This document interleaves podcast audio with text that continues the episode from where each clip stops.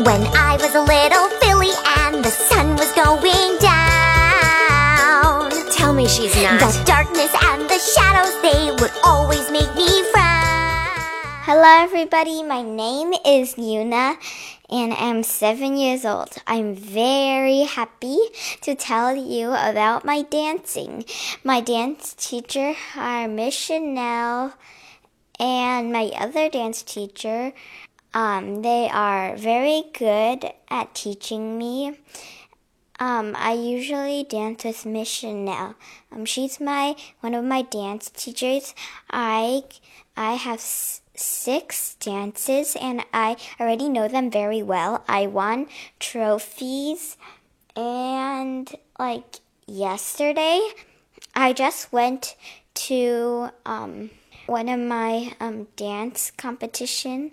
It is called well Ding Wan. You have bowls on your head and you try to dance without letting them fall. I usually make them fall a few times when I just start, but now I'm pretty good. Except my moves are pretty small, but we still got top first place. I'm very happy.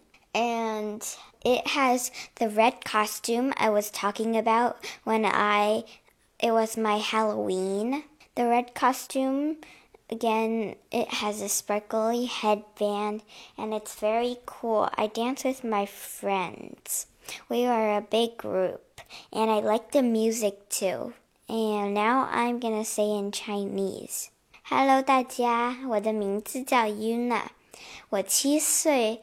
然后我今天我非常高兴给你们讲我的 我的跳舞，我有六六个舞呢，我都赢了很多奖杯，然后我就非常高兴。我昨天我刚赢了奖杯，给我的我的舞叫叫那个顶碗，你呢要把四个四个碗顶在头上，然后你不能让它们掉里。第一个还还需要有水呢，我觉得非常难。但是我很喜欢音乐，我很喜欢那个衣服，那个衣服就是我 Halloween 扮成，我万圣节扮成的那个。